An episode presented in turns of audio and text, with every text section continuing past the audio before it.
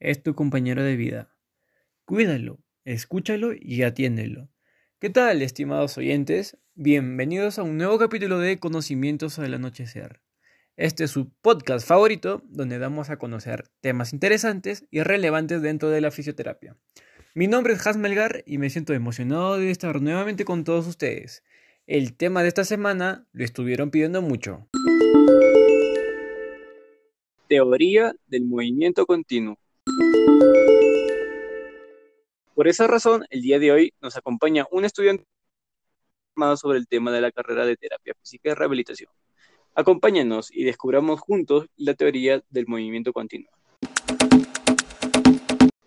Bienvenido, Renzo. Estamos muy agradecidos de tenerte en este capítulo de nuestro podcast. Gracias por la invitación, Hans. Yo también me, me encuentro muy agradecido y honrado de estar aquí. La fisioterapia ha evolucionado bastante durante los últimos años, ¿no? Eh, ¿Qué nos puedes decir al respecto? Estás en todo lo correcto.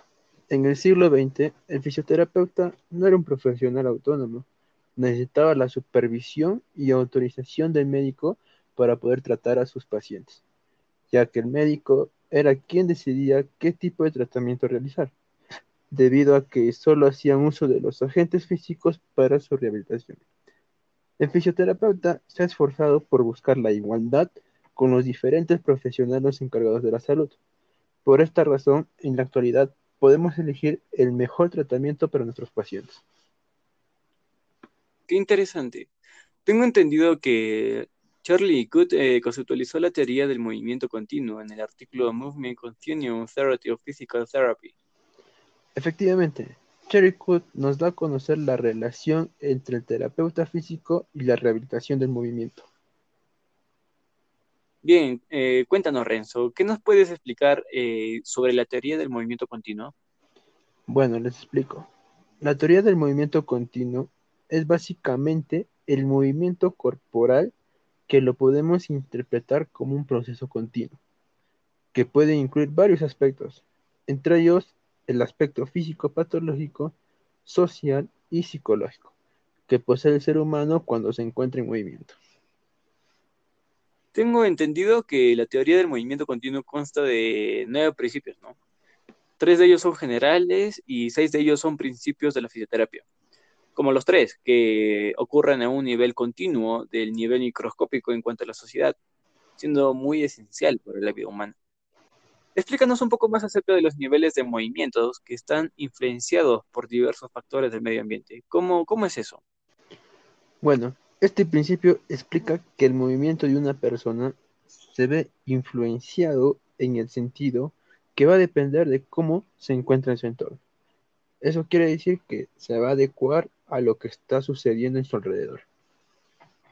Ah, claro. Una situación en nuestra vida sería, por ejemplo, cuando eh, nos encontramos en un lugar en el que está sonando un tipo de música, ¿no?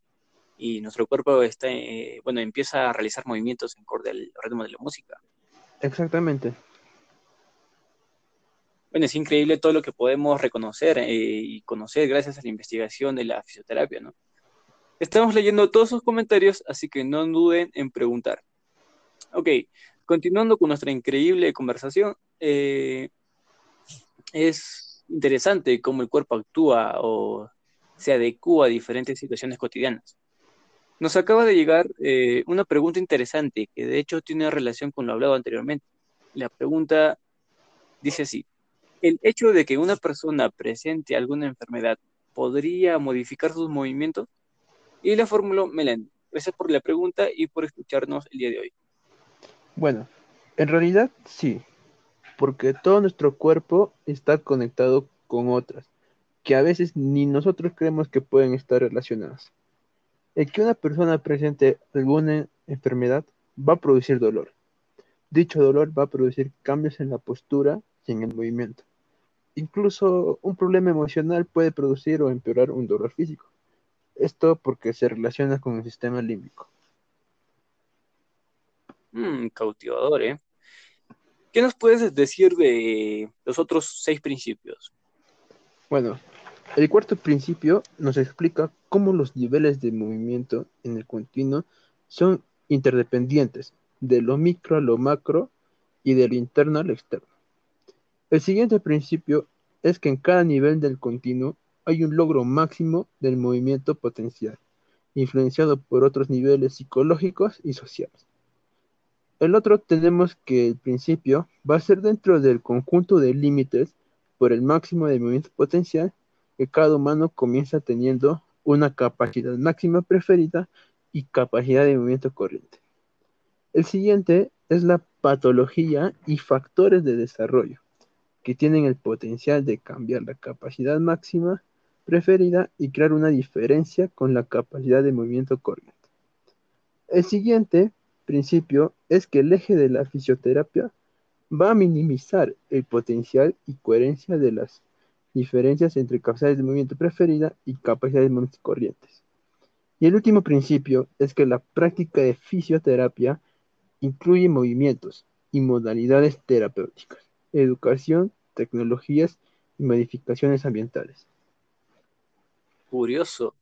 Me gustaría mencionar que Allen nos dio un aporte al modelo, sugiriendo seis dimensiones para subdividir el movimiento, los cuales son la flexibilidad, la fuerza, la precisión, velocidad y, ojo, la resistencia. Esta teoría nos hace entender el cómo los fisioterapeutas conceptualizan el movimiento, siendo todo eso el que los diferencia de otros profesionales de la salud. Bueno, hasta aquí llega el capítulo de hoy. Espero que les haya gustado y agradecemos la presencia de Renzo. Y gracias a todos ustedes por escuchar. Muchísimas gracias a ti, Hans, y a todos los oyentes que nos están escuchando el día de hoy. Nos encontramos en el próximo capítulo con más información tan interesante como esta. No olviden que si tienen alguna duda, nos la pueden enviar por nuestras redes sociales. Hasta la próxima.